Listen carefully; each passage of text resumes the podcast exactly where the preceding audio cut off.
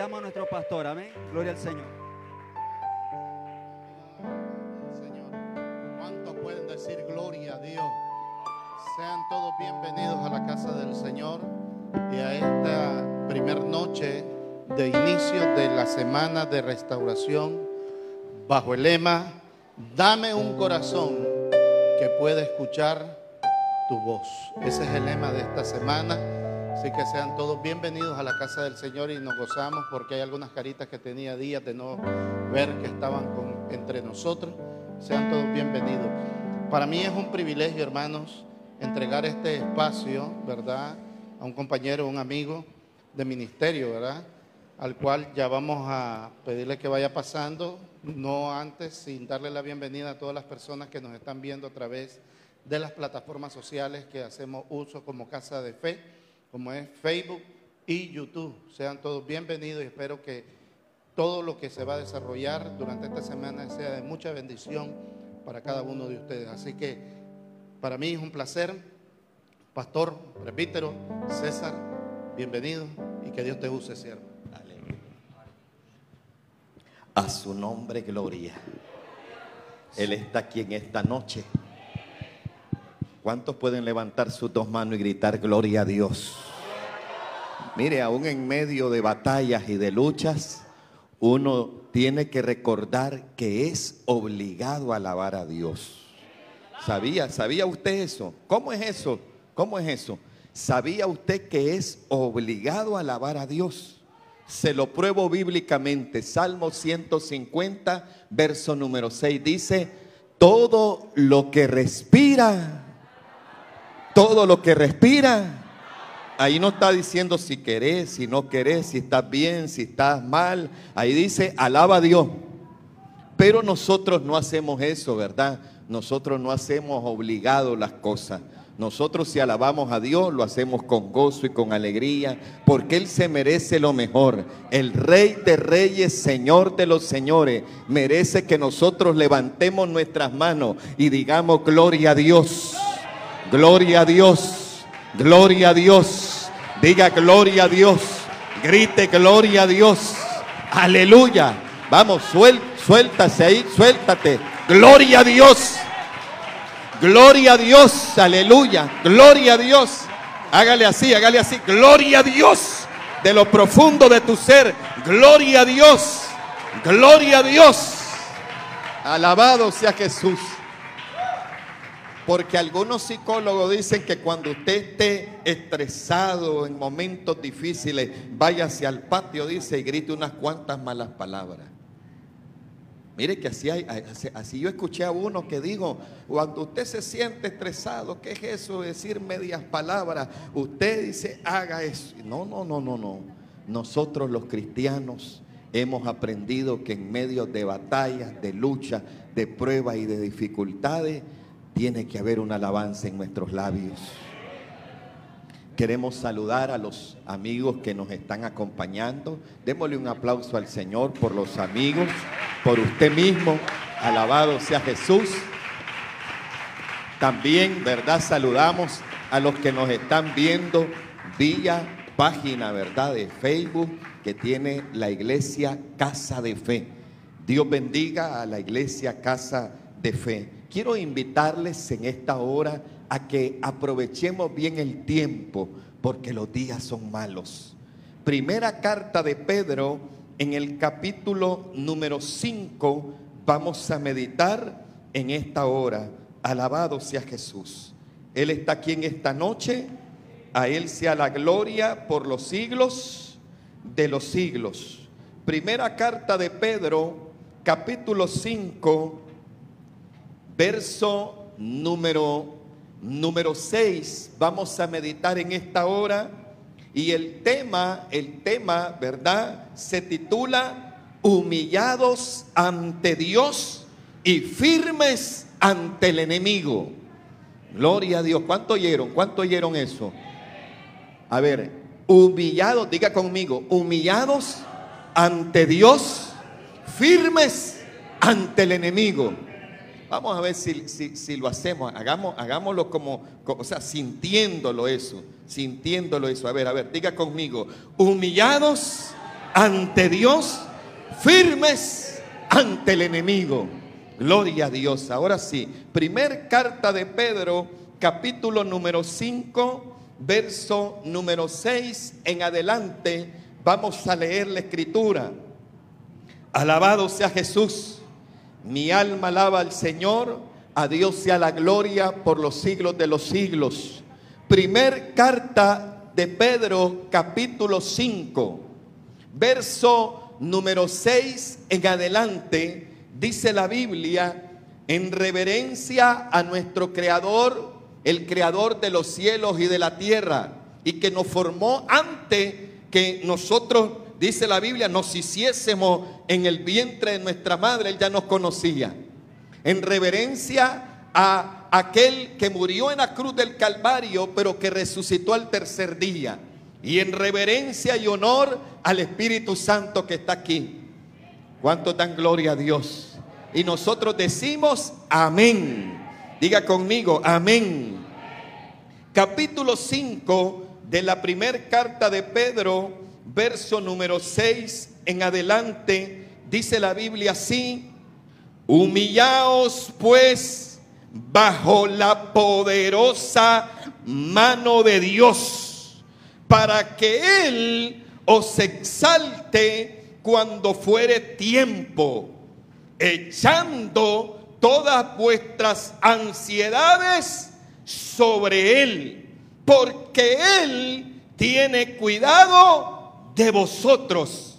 Verso 8 dice, sed sobrios y velad, porque vuestro adversario, el diablo, como león rugiente, anda alrededor buscando a quien devorar al cual resistid firmes en la fe, sabiendo que los mismos padecimientos se van cumpliendo en vuestros hermanos en todo el mundo. Verso 10, todo junto, todo junto. Verso 10, mas el Dios de toda gracia que nos llamó a su gloria eterna en Jesucristo, después que hayáis padecido un poco de tiempo, el mismo os perfeccione, afirme, fortalezca y establezca a su nombre. Eso es para la iglesia Casa de Fe. Eso es para los amigos que nos están observando en este momento y oyendo. Dale palmas al Rey de Reyes. Y cierra tus ojos un momento. Cierra tus ojos un instante y dile, Señor, gracias. Gracias por tu amor, gracias por tu misericordia. Señor amado, en esta hora estamos ante tu presencia. Queremos, Señor, Padre Santo, oír tu palabra. Tu palabra nos enseña, Señor Jesús, que tú dijiste, no solo de pan, vive el hombre, sino de toda palabra que viene de tus labios. Señor, haz eso que dice tu palabra, hazlo en nosotros, perfecciona, afirma, fortalezca, Señor, y establezca, Dios mío, nuestra vida cada día, Señor. Padre, en el nombre que es sobre todo nombre, mientras reflexionamos en tu palabra, Tú, Espíritu Santo, paséate, haz obras maravillosas, haz milagro, haz prodigio, haz maravilla. Y toda la gloria y la honra sea para ti, Rey de Reyes, Señor de los Señores, a su nombre. Puede sentarse en esta hora, alabado sea Dios. Usted se sienta, pero alaba al Señor, porque a eso vino, alabado sea Jesús. ¿Cuánto dan gloria a Dios? Aleluya. Diga conmigo, humillados ante Dios y firmes ante el enemigo. Aleluya. Gloria a Dios. La base bíblica que vamos a utilizar es primer carta de Pedro, capítulo 5, verso número 6 al 10. Ese, ese es, ¿verdad? La base bíblica, el centro que vamos a tocar en esta hora. Alabado sea Dios. Quiero señalar, amados hermanos, que la carta de Pedro, la primera, la segunda carta de Pedro fue escrita aproximadamente en el año 62-64. Por ahí los historiadores, ¿verdad? Aleluya, anuncian este escrito que fue en ese año.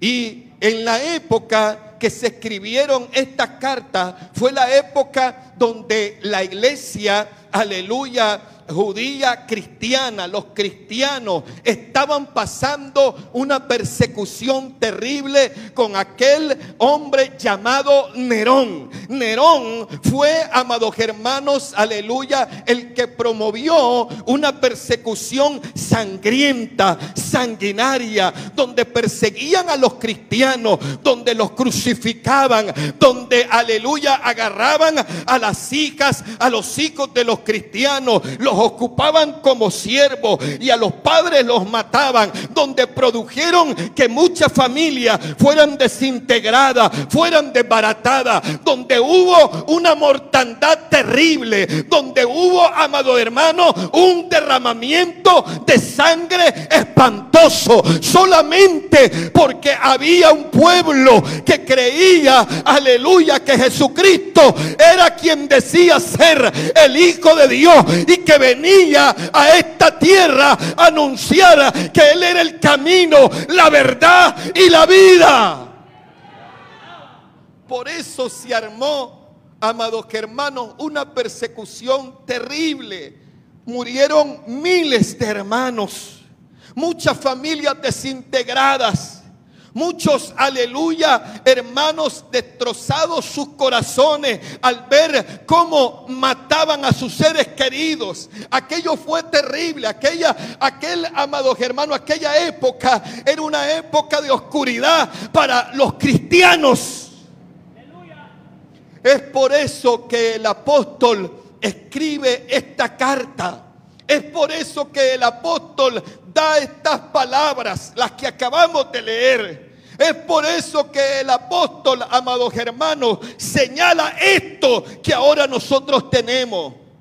Y pareciera como que el apóstol Pedro viajó en el tiempo.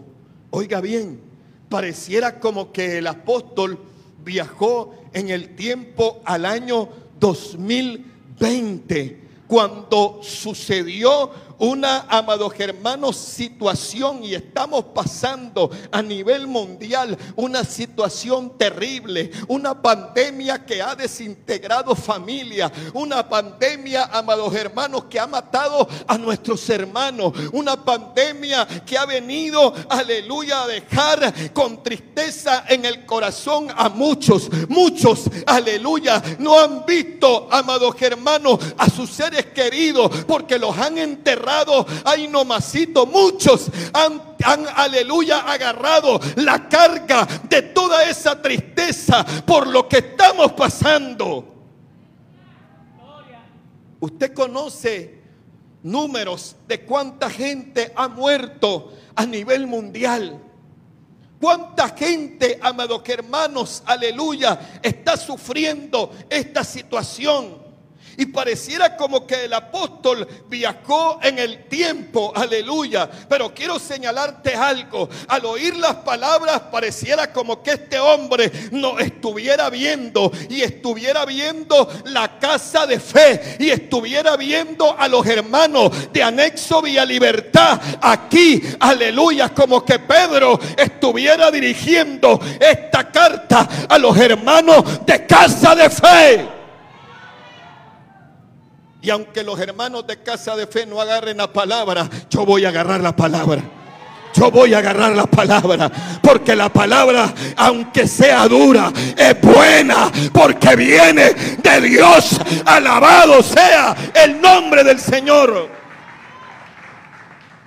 Pero no es que Pedro viajó en el tiempo, pastor, pero mire, todos estos consejos que da Pedro pareciera como que fueran para mí, dicen algunos. Cierto, Pareciera como que los acaba de escribir. Es cierto, pero no es que Pedro viajó en el tiempo, es porque la palabra es inspirada por Dios, es porque la palabra es inspirada por el Espíritu Santo, es porque la palabra es viva, eficaz. Aleluya. Es porque la palabra de Dios es la misma de ayer, de hoy y por los siglos de los siglos es porque la palabra no tiene caducidad, es que la palabra no tiene terminación, es que la palabra de Dios no tiene vencimiento, es que la palabra del Señor no tiene fecha que dice se vence en tal día, no, al contrario, Jesús dijo, el cielo, la tierra van a pasar, pero mis palabras permanecen para siempre, para siempre, para siempre, aleluya. Qué lindo es el Señor.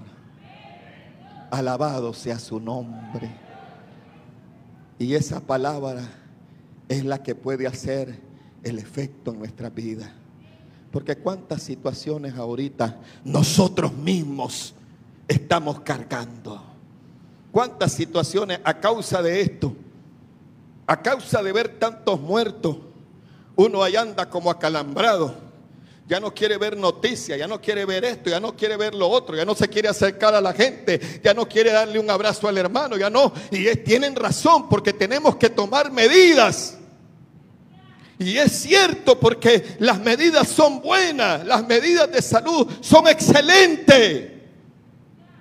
Pero a veces eso hasta nos ha tomado del corazón lo terrible de esto, que esta situación nos ha tomado del corazón la palabra que Dios había establecido. Alabado sea Jesús. Pero quiero regresar a esto. Pedro, amados hermanos, cuyo nombre en griego es Petros, que significa piedra, le da un desafío a la iglesia perseguida y le da un desafío a la iglesia de hoy. ¿Cuántos agarran ese desafío? ¿Ah? ¿Cuántos quieren aprender de la palabra? ¿Vamos a aprender o no vamos a aprender? Yo creo que si tú estás aquí, quiero, quiero, quiero tener la certeza y la firmeza de que si tú estás aquí es porque tú quieres aprender de la palabra. Si tú nos estás oyendo en este momento, quieres aprender de la palabra. Si tú, aleluya, aleluya, estás abriendo tu corazón en este momento, algo tiene que suceder, aleluya, en tu corazón para que la palabra de Dios, aleluya, haga el efecto, haga la obra en tu vida. Y lanza Pedro un desafío lanza un Pedro un desafío y muestra a él, y dice Pedro, las persecuciones, voy a parafrasear algunos textos bíblicos que Pedro señaló, dice, las persecuciones y las pruebas que sobrevienen a nuestra vida pueden causar dos cosas. Dos cosas. Repito, las persecuciones, las pruebas, los momentos difíciles, esta pandemia, la escasez económica, el desempleo que te alcanzó, aleluya, la falta de alimento, la falta de vestir, la falta de chavo, la falta de pisto, la falta, aleluya, de salud, porque a lo mejor estás enfermo, puede causar dos cosas. Número uno, oiga, Pedro señala, número uno, puede señalar, puede resultar, puede causar, número uno, crecimiento, crecimiento espiritual. Número uno, puede causar las pruebas las persecuciones, la enfermedad, la batalla espiritual, el momento difícil puede causar crecimiento espiritual.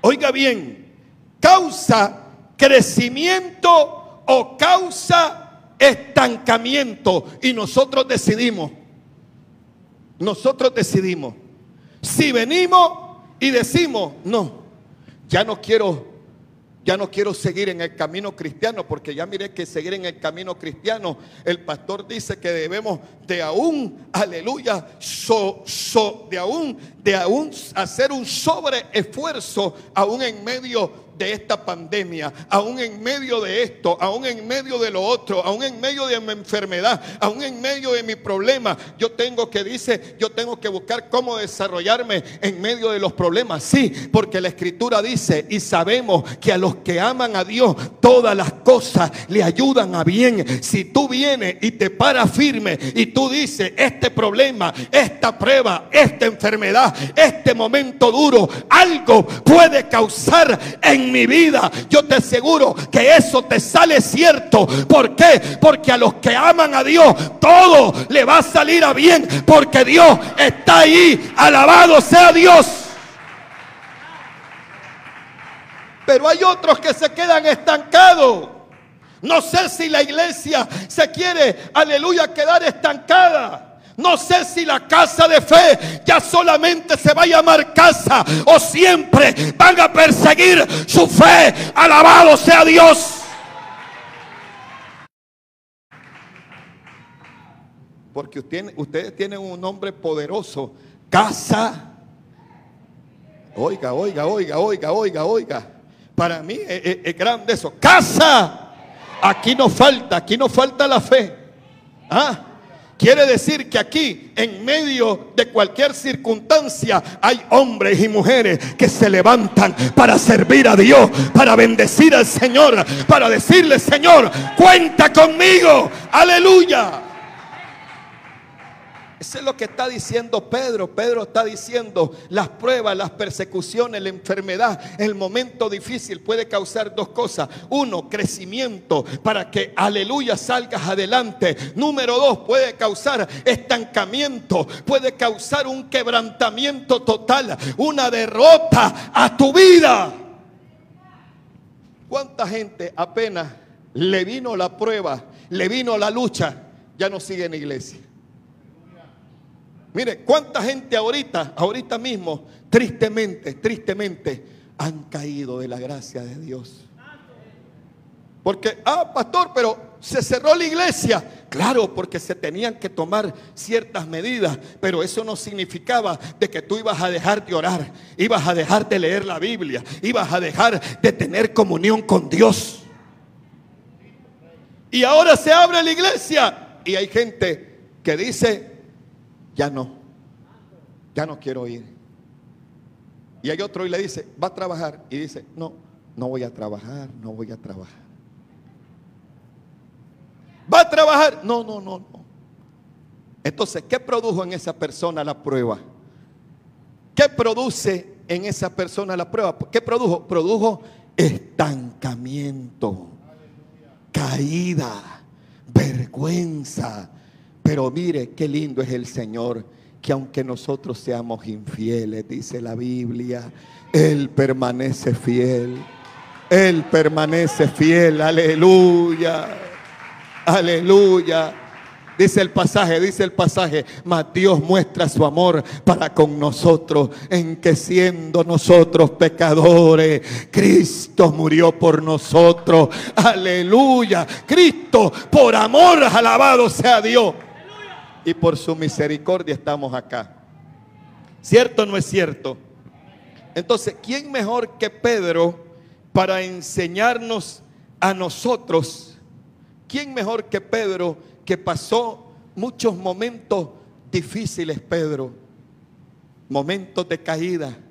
¿Se acuerda? ¿Se acuerda en Lucas 22?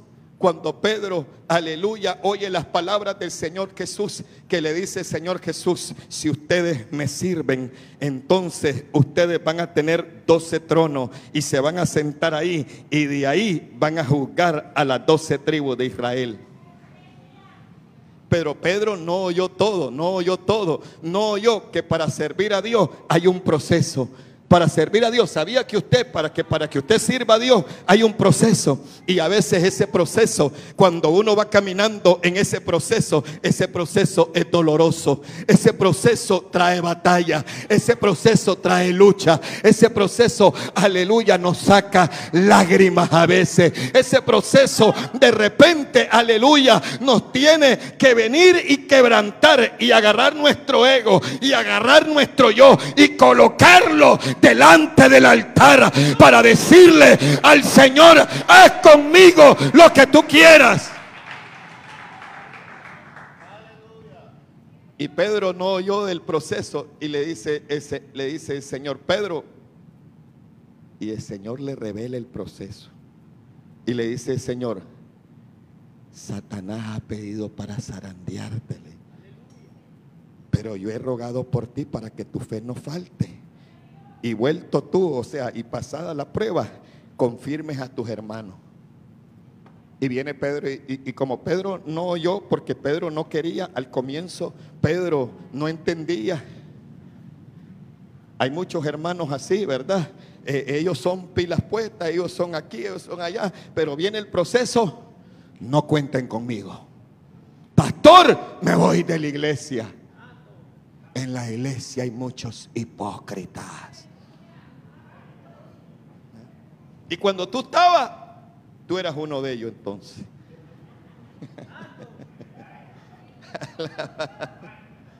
Alabado sea Jesús. Y viene Pedro y como no entendió, viene Pedro de adelantado y dice, yo voy hasta la cárcel contigo. No, no, no, no, no, hasta la cárcel no, hasta la muerte. Hasta la muerte. Aleluya. Y ahí se desarrolla aquel momento donde Pedro negó al Señor. Aleluya. Y niega una vez y niega dos veces y niega tres veces. Qué terrible. Y podemos señalar nosotros a Pedro y criticarlo y decirle, qué bárbaro ese hombre. Si andaba con el Señor. Así a veces somos nosotros. Así a veces nosotros actuamos también. Negamos al que nos ama. Negamos a aquel que dio su vida por nosotros. Le damos la espalda también cuando no queremos honrar su nombre. Cuando no queremos, aleluya, atender su llamado. Te digo esto porque Pedro tuvo que entender hasta que el gallo cantó. Y canta el gallo. Y yo me imagino, mire, para mí ese es una, una, un momento terrible pero un momento tierno. Porque Pedro cuando oye que canta el gallo, dice que comienza a llorar. Y la Biblia lo dice, que llora amargamente. ¿Cuántos de nosotros, como no hemos entendido, debemos, aleluya, de pasar por ese proceso y no entendemos en el momento. Entonces llegan momentos duros a nuestra vida donde tenemos que llorar amargamente. Pero lo bueno que Pedro lloró amargamente, humillándose delante de su rey, delante de su Señor, reconociendo, aleluya, que separado de él, nada podía ser. Qué lindo ese proceso que pasó Pedro. Duro, difícil, pero real y de bendición. Porque hoy lo oímos hablando y lo oímos contando como que Pedro nos dijera, le voy a contar hermanos de Casa de Fe, allá en Anexo Vía Libertad del año 2020. Le voy a contar mis experiencias, como yo en medio de persecución, como yo en medio de sombra de muerte, como yo en medio de escasez, como yo en medio de todos eso, yo pude mantenerme firme delante del enemigo, como yo pude mantenerme de pie, como yo pude, aleluya, seguir adelante Como yo pude hoy, Pedro dice, envejecer y decir, joven fui y envejecido y no he visto justo desamparado, ni su simiente que mendigue pan. Lo dijo el salmista, pero me imagino que Pedro también pudo decir eso. Mi rey nunca me ha dejado, mi rey siempre ha estado conmigo y yo voy a ser fiel a él hasta la muerte, hasta la muerte, hasta el fin. Alabado sea Dios. ¿Por qué te señalo esto? ¿Por qué te digo esto? ¿Sabes por qué? Porque hay gente que cree que es eterna. Hay gente que cree que no va a morir. Hay gente que cree que no va a dejar este mundo. Yo tengo la seguridad que voy a dejar este mundo. Pero yo quiero dejar este mundo firme delante del enemigo y doblegado delante del rey de reyes. Señor de los señores. Yo quiero un día, si voy a ver muerte, si voy a pasar en el valle de sombra, de muerte, voy a pasar seguro, aleluya, de que mi rey fue fiel.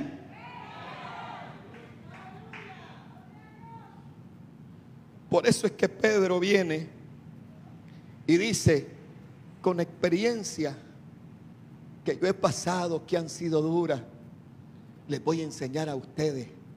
Yo no sé cuántos quieren aprender eso. No, de veras, de veras, ¿quieres aprender? ¿Aprender qué? ¿Aprender qué? A mantenerte firme en medio del conflicto, en medio de la prueba, en medio, aleluya, de las diferentes, aleluya, circunstancias que sucedan a tu alrededor. ¿Qué experiencia puede compartir Pedro con nosotros? ¿Qué experiencia? ¿Qué hizo Pedro para mantenerse firme? Vámonos a la palabra. Capítulo número 5 de Primera de Pedro. Verso, verso, verso número 6. ¿Qué dice? ¿Qué dice? ¿Qué dice? La primera expresión que aparece ahí, la primera palabra, ¿qué dice? Dígala conmigo. Otra vez, otra vez, dígala conmigo. Y no ante cualquier cosa. Ahí hay una coma, siga adelante. Dice, humillaos pues bajo la poderosa mano de Dios. Aleluya.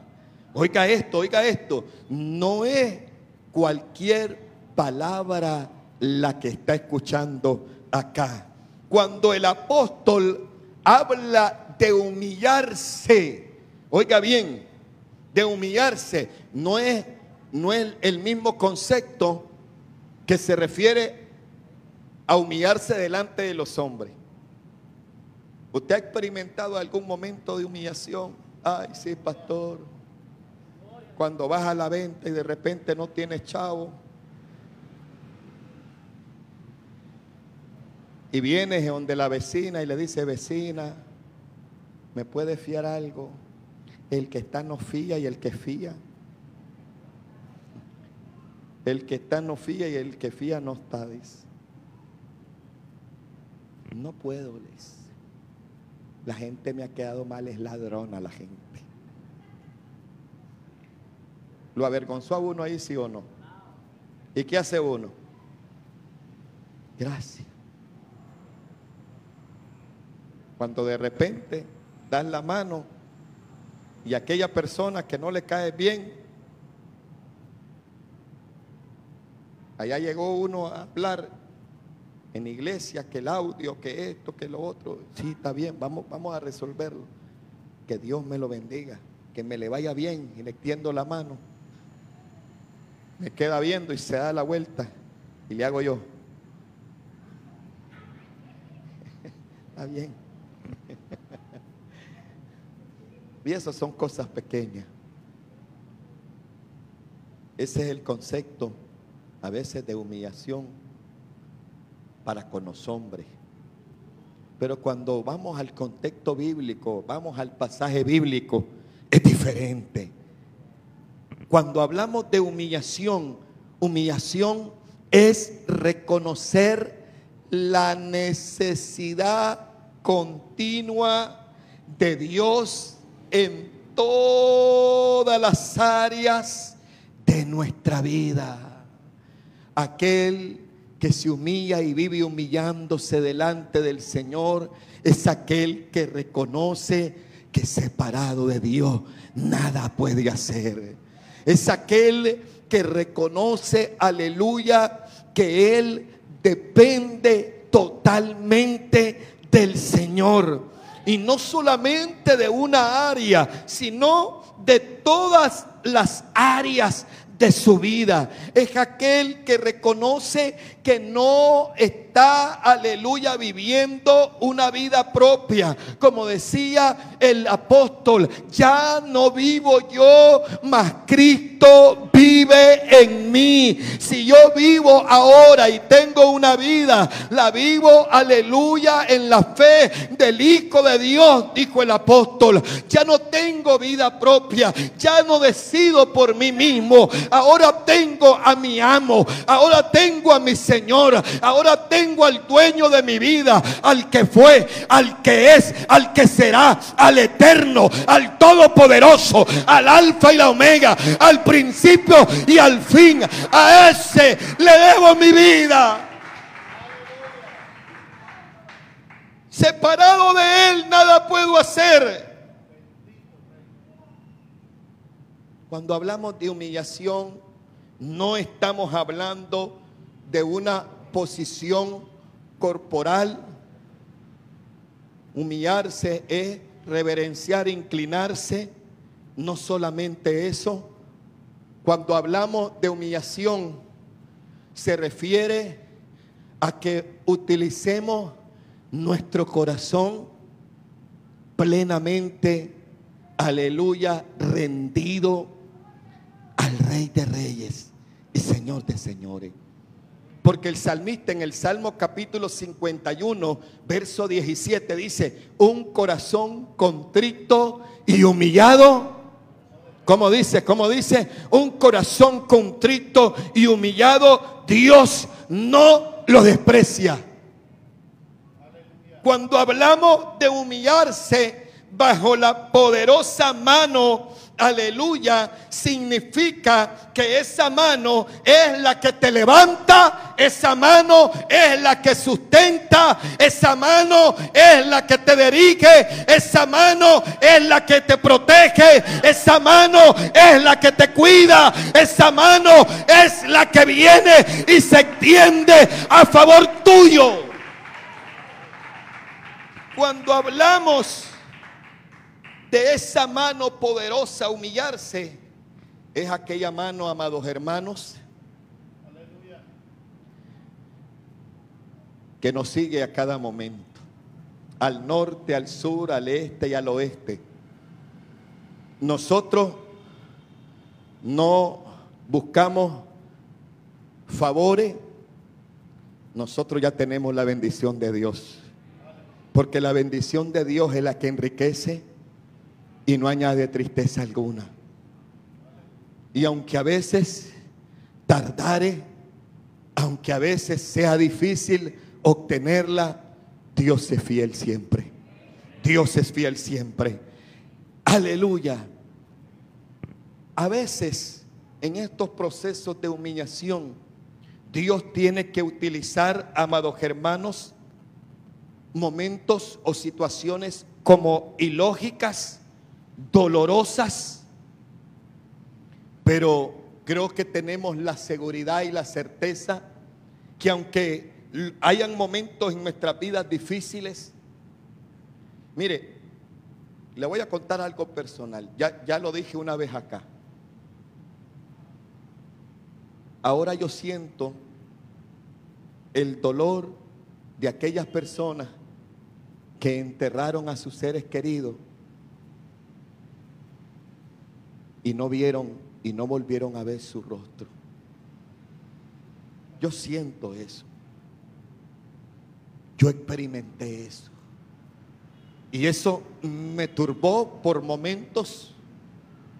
Cuando mi padre murió, tocó mi corazón, me presionó horriblemente porque yo decía, yo quiero ver, yo hubiera querido ver a mi padre, hubiera querido haberme despedido, hubiera querido haberle dicho algunas otras palabras, hubiera haber querido oír su voz, despedirse de mí y yo no pude. No pude despedirme. Y eso se volvió un momento difícil. Entonces, yo ahora entiendo la situación que han pasado mucha gente en el mundo entero. Y por eso ahora, hoy más que nunca, debemos de orar por, por esas personas. Sean inconversas, sean cristianas, son personas con sentimiento, son personas que sintieron la pérdida de un ser querido. Pero debemos de orar para que la mano poderosa venga sobre ellos. Debemos de orar para que la mano poderosa toque sus corazones. La primera experiencia que Pedro tuvo fue la humillación. Pastor, ¿cómo avanzo yo en medio de los conflictos que pueda tener a mi alrededor? Número uno, humillarte delante de Dios. Humillarte. ¿Cuántos lo han hecho? Constantemente. Si lo haces constantemente, vas a ir de victoria en victoria, de triunfo en triunfo. Segundo, segunda experiencia que cuenta el apóstol. Verso, verso número, número 7. Mire lo que dice. Echando todas vuestras ansiedad, como dice, sobre él. Aleluya, oiga. Porque él tiene cuidado de vosotros. Toda situación difícil, extrema, dura va a producir ansiedad en corazones.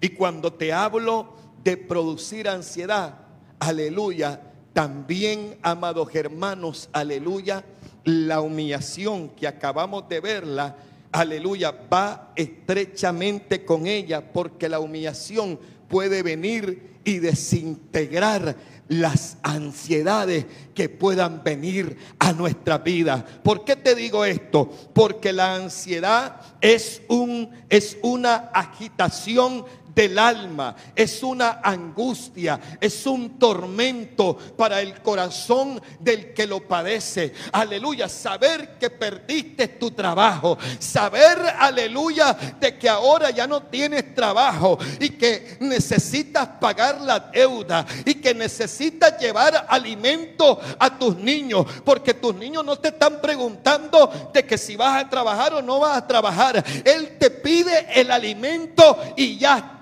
él confía como nosotros debemos de confiar en Dios, como un niño. Aleluya. Pero eso puede producir ansiedad. Eso puede producir un tormento.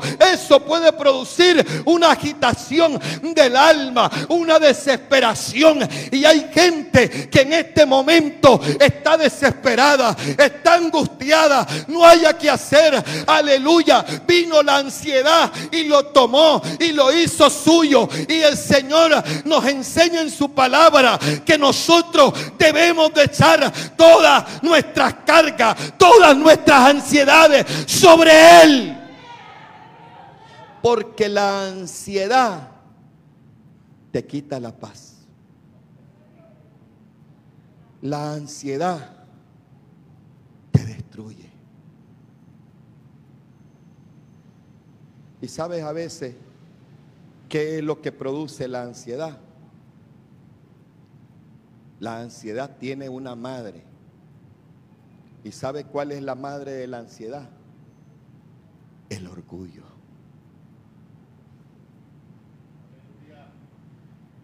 ¿Por qué te digo esto? Oye esto, oye esto, te voy a dar esto, te voy a dar esto. Meditando en estos versículos, meditando en estos versículos, encontré que la ansiedad se manifiesta como un reflejo del orgullo. Ya te voy a explicar.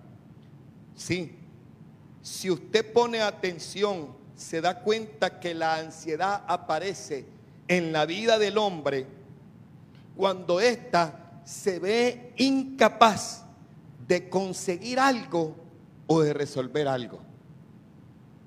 Perdió el empleo y ella dice, pero ¿para qué estudié? Si yo tengo experiencia, si yo esto y ahora me corren, ¿y ahora qué voy a hacer?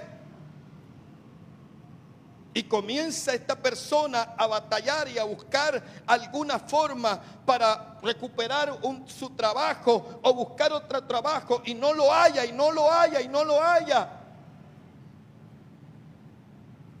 Y meto papeles aquí y en el currículum pongo esto y pongo mis profesiones y pongo lo que he logrado y, llevo las copias de, de, de todos mis reconocimientos y certificados, de todos mis diplomas y nada.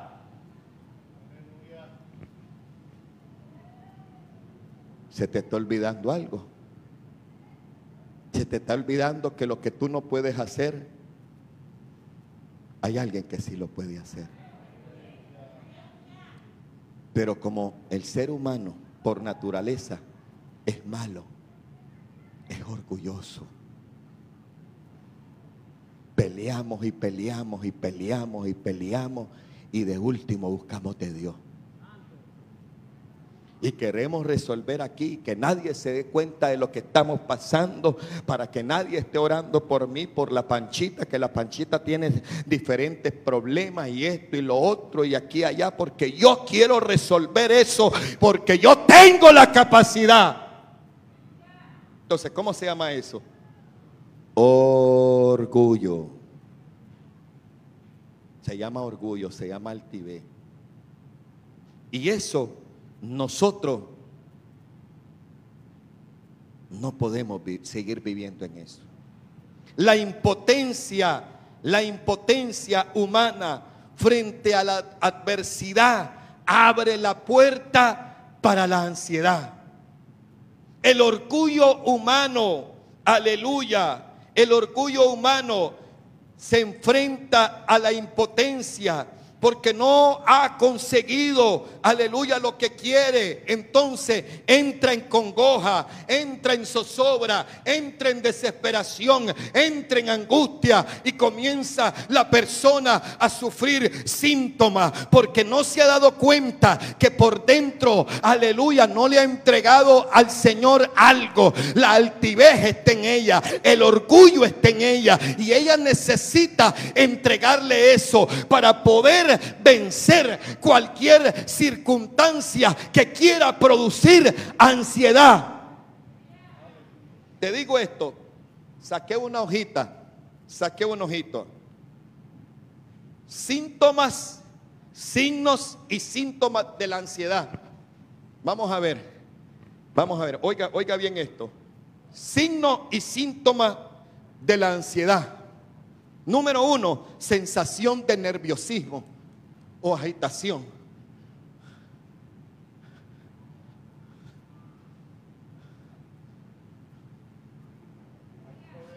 Número dos, sensación de peligro inminente, pánico, catástrofe.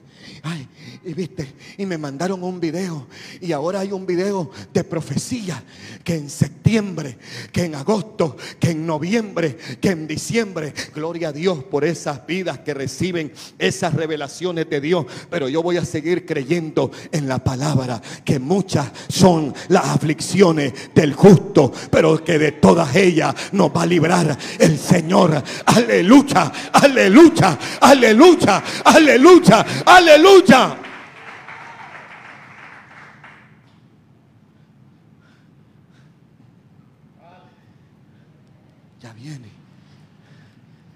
Viene. No, ya viene, ya viene. Como que nunca vamos a morir. Como que somos eternos. Mire acá esta percha. Ahora ya estamos cargados por aquí. A mí me conocieron algunos de 20, 19 años, de 23 y de esto y otro. Mire, ahora 27 años. 43 años. 43 años. Santo, 43 años. Pero no lo parece. ¿Sabe qué ha aprendido? Que todo es pasajero. Que todo pasa. Que uno cree que no va a envejecer. Que uno cree que no va a morir. Que uno cree que no puede ser feliz. Que uno cree que no puede lograr las cosas. Y se olvida el pasaje que dice, todo lo puedo en Cristo que nos fortalece. Que sí va a llegar el término de nuestros días, pero el apóstol decía, aunque este cuerpo exterior se vaya deteriorando, el hombre interior se fortalece cada día en Cristo Jesús. En Cristo Jesús, a su nombre, gloria. Otro síntoma, respiración acelerada. Hay gente que, mira, hay gente que no se murió de la enfermedad. No se murió porque no se murió de la enfermedad. Se murió del pánico. Se murió de ansiedad. Se murió de, esta situación. Se murió de ver cuánta gente, aleluya, amado hermano, se murieron. Se murió de, de eso, se murió. Aleluya. Temblores. Hay gente que tiembla, tiembla. Usted la mira temblando. ¿Cuándo? Cuando anda ansiosa. Aleluya. Sensación de debilidad y cansancio. Está, está ansiosa esta persona se ha agarrado todas las cargas, todas las cargas se las ha echado encima, todas las cargas, aleluya, todas las cargas, todas las cargas, todas las cargas se las echa encima. Si tenés un padre, si tenés un Señor, miren los pajaritos, miren, miren las plantas, miren las flores. Mira las flores, mira las flores, dice. Mira los pajaritos que comen, no trabajan. Pero el Padre les da de comer cuanto más a sus hijos, cuanto más a su iglesia, cuanto más a sus siervos cuanto más aquellos, aleluya, que están parados firmes, aleluya, ante el enemigo y dicen, pastor, vamos a ganar alma, pastor, cuente conmigo, voy a estar orando, pastor, esto no me va a detener, pastor, yo voy a luchar para agradar a mi Dios, pastor, yo voy a predicar la palabra, el evangelio, yo voy a ser útil, aleluya, y si muero, muero haciendo lo que yo quiero delante de mi Señor.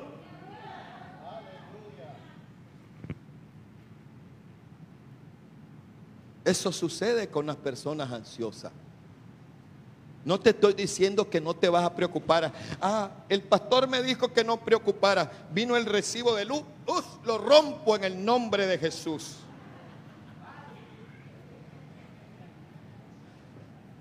Viene el cobrador.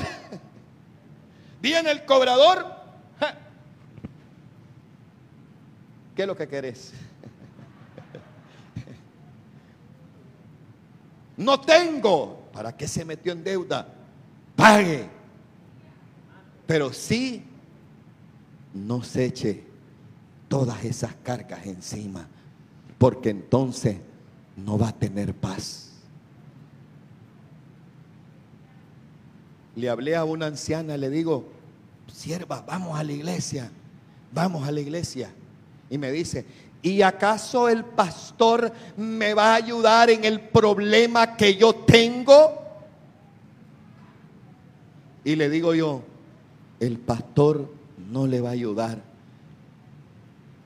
Pero el Padre Celestial que está en su casa sí la va a escuchar y la va a bendecir. Está bien que te preocupes.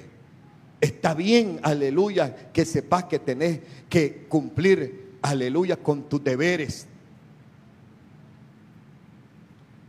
Pero hay gente, hay gente, hermano.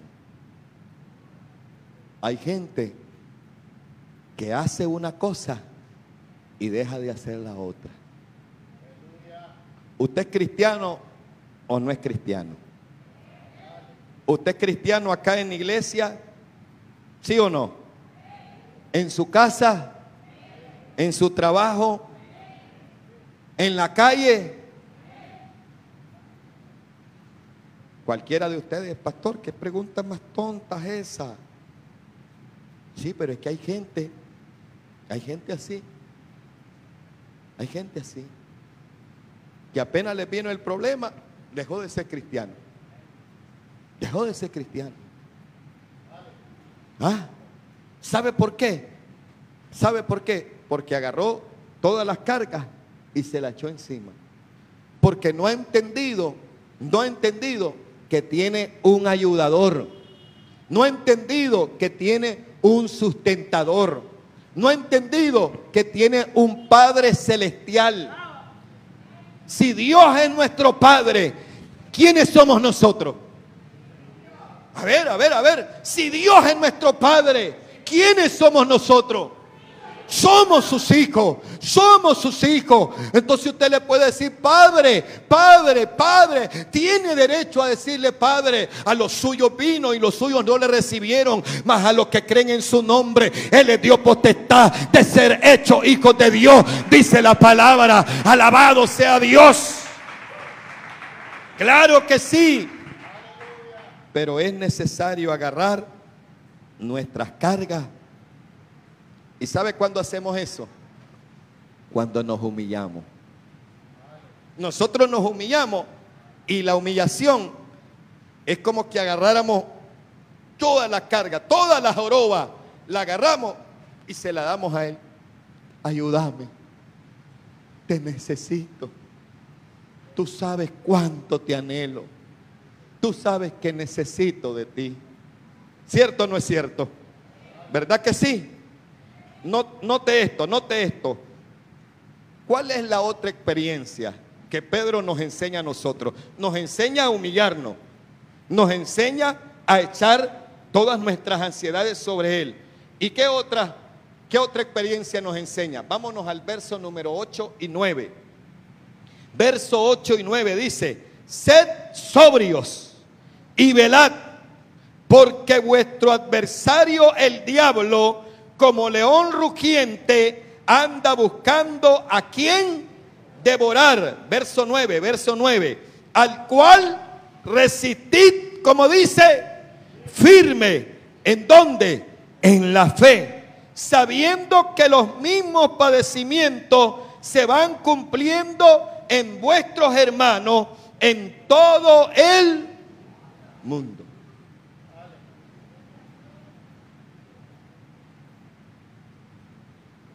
Solo yo sufro, dicen algunos. Nadie me quiere. Todos me odian. Solo yo sufro. La idea es que en medio de los conflictos, en medio de las situaciones, número uno, te humilles delante de Dios. Número dos, agarre la ansiedad y se la ponga al Señor. Número tres, aleluya, que te pares y seas sobrio y te pares firme y comiences a velar. ¿Qué quiere decir eso? Sobrio es, oiga, sobrio es estar alerta mentalmente y tener autocontrol. Aquel que está sobrio no anda como el ebrio.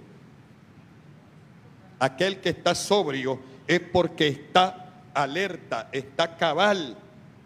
Aquel que está sobrio es porque tiene autocontrol. Y no dice solamente eso, dice también sed sobrio y dice también y velad. ¿Qué significa velad? Velar, estar atento, estar despierto, estar alerta, aleluya. Amados hermanos, alabado Dios, nosotros, es cierto que Dios nos cuida a nosotros, pero eso no quiere decir que nosotros vamos a estar, amados hermanos, diciendo al enemigo, no, si yo sé que Dios me cuida, y como Dios me cuida, yo no voy a orar, yo no voy a leer la Biblia, yo no voy a buscar de Dios, yo no voy a ir a la iglesia, no, no, no, no, no, porque yo sé que Dios me cuida. Velar es estar alerta. Velar, amado que hermano, es no bajar la guardia. ¿Cuántas personas, cuántas personas con esta pandemia bajaron la guardia? Dejaron de orar. Es que no hay iglesia.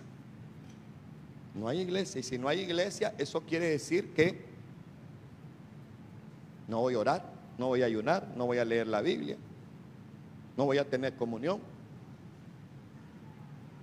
Porque hay personas que visitan la iglesia porque solo en iglesia oran, solo en iglesia leen la Biblia, solo en la, en iglesia dicen que tienen comunión.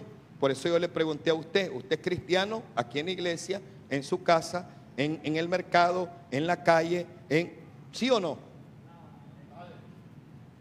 Claro que sí. Hay gente que bajó la guardia y el enemigo los derribó y le entró un desánimo terrible. Al punto, al punto que las iglesias se abrieron y ellos no están asistiendo. Porque dicen la pandemia. Ah, pero andan en el mercado, andan en el súper. Sí, no, no, no, en serio. Y aquí ando la mía yo.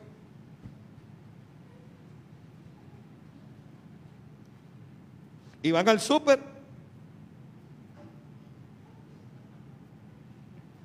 Con los carritos, con sus mascarillas. Se lavan las manos, hacen esto. Y van al mercado. Y van al banco. Y van al trabajo. Pero en iglesia, no, no, no, acá la iglesia no. La iglesia es un foco de pandemia. Pero en iglesia están tomando las medidas. Eh, pero vos sabés, el apercibido vale por dos.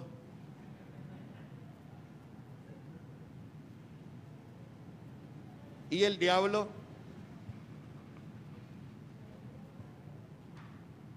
y, y Satanás lo tengo. Lo tengo.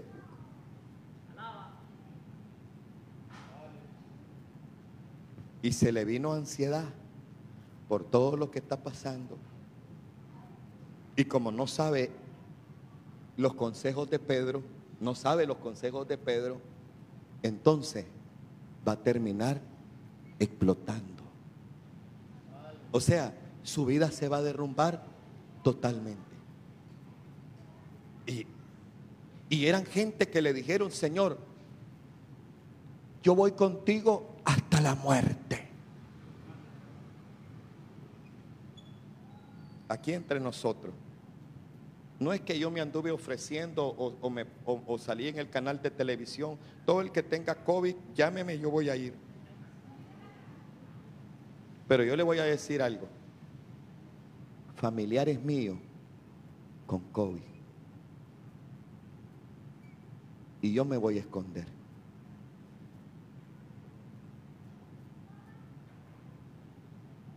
Personas, amigos míos, con COVID. Pastor César, puede ir a hacer una oración por mi hermana. Dice que quiere reconciliarse con el Señor. Qué bárbaro, qué imprudente ese pastor fue. Mira, hermano, me protegí, me puse cosas, pero hubieron almas que se rindieron a Jesús. Se rindieron a Jesús. Y cada vez que, que, que yo salía, yo le decía a mi esposa, cuando yo venga, voy a saber, agarrar toda mi ropa, echarle en un chunche de ace de cloro ahí, y yo me voy directo al baño. Solo uno de nosotros salía para la gloria de Dios, y Dios fue bueno conmigo, fue misericordioso, fue misericordioso. Sinceramente les digo, no no me considero que fui imprudente. Porque yo sabía que estaba en juego mi vida y la vida de mi familia, mis hijos, mis dos niños, mis dos niños. Yo sabía que estaba en juego la vida de ellos, la vida de mi esposa, la, la vida de los miembros de la iglesia. Pero yo no voy a dejar morir a una persona si quiere recibir a Cristo como su Salvador. Y mire, en medio de eso, para la gloria del Señor, y esperaba 15 días, esperaba 15 días, Señor, Señor, 15 días dicen, ahí voy confiando en vos. Y pasaban los 15 días, gloria a Dios, y venía otro, ay Padre.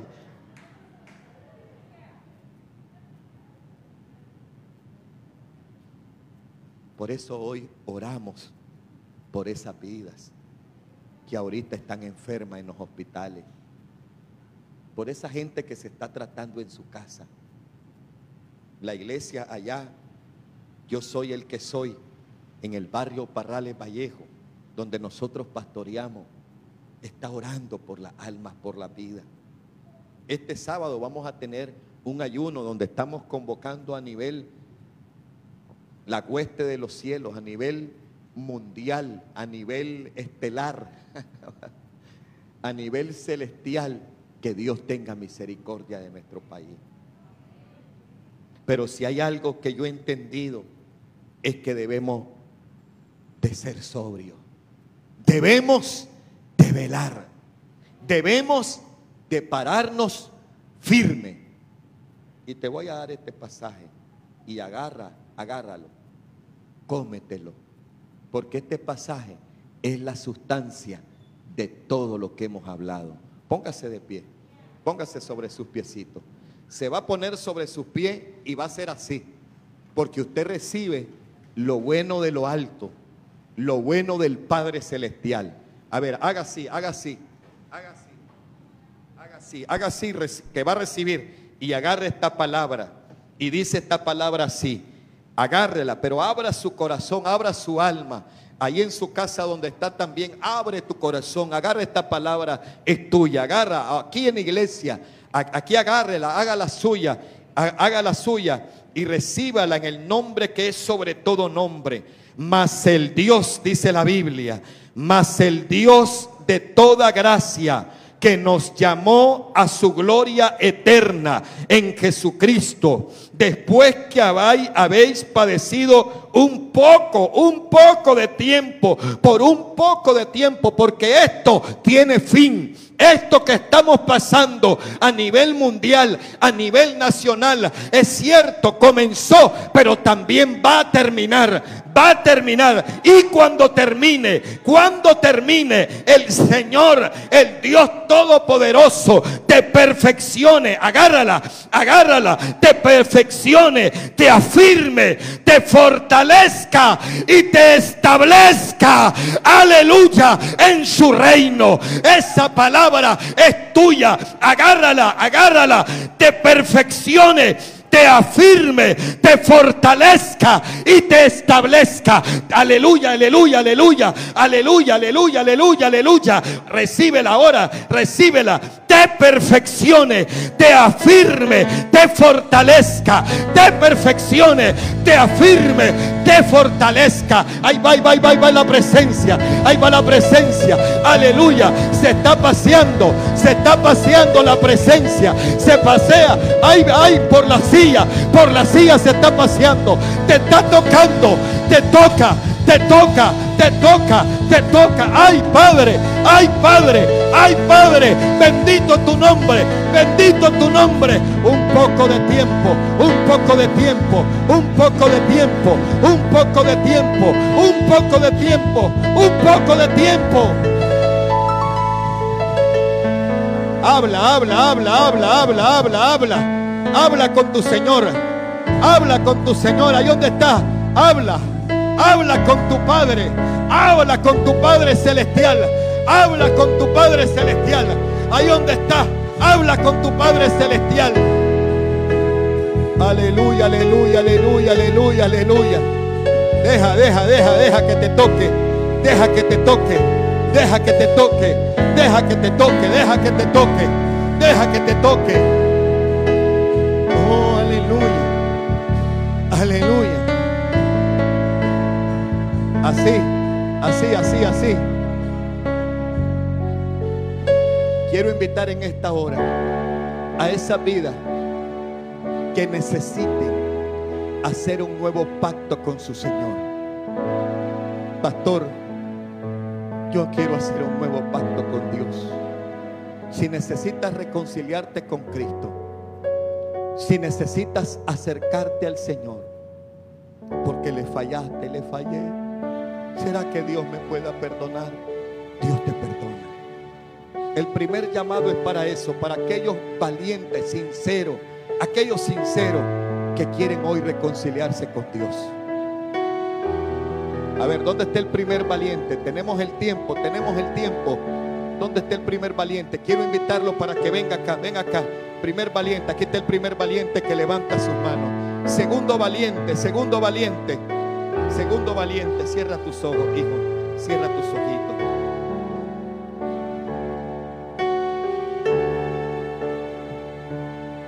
¿Quién más? Segundo valiente. ¿Quién es el segundo valiente? Ya sí, ahorita. Ahorita Dios quiere bendecirte. Dios quiere poner tu nombre en el libro de la vida. Hoy tú decides, hoy tú decides. Segundo valiente, ¿quién es el segundo valiente? Aquí los que quieran reconciliarse con el Señor, hacer un nuevo pacto con Dios. Aquí aquellos, aquellos que quieren ir con el Señor hasta el final. Aquellos que dicen, pastor, yo he aprendido. He aprendido que mi vida le pertenece a Dios.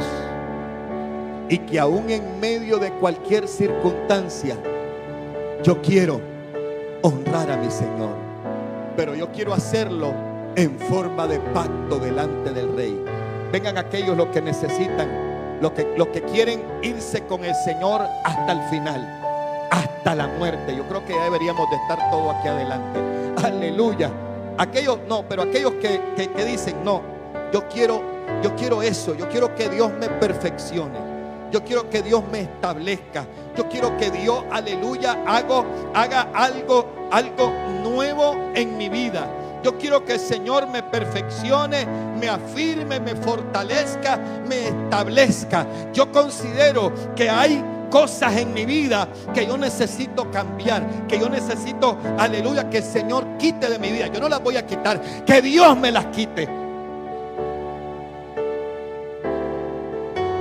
Aquellos que necesiten, que necesiten eso, que Dios los fortalezca, que Dios los afirme, que Dios los perfeccione. Vénganse para acá. Vénganse para acá. Aquí estoy llamando a reconciliar y aquí estoy llamando a aquellos que ya están, ya están en la brecha, pero no pueden quedarse así. Ellos quieren más. Ellos quieren más. Ellos quieren más.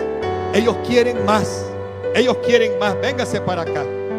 No, te, no tenga temor, no tenga temor. No tenga miedo. Véngase para acá. Véngase para acá. Aleluya.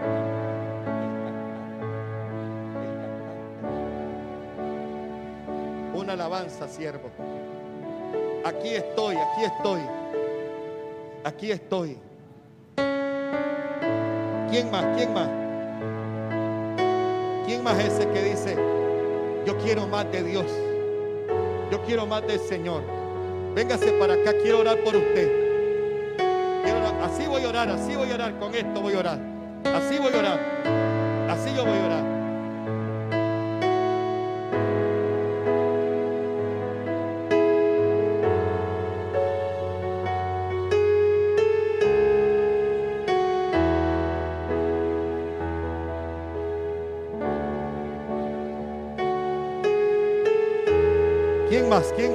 Véngaseme para acá, mi hermano.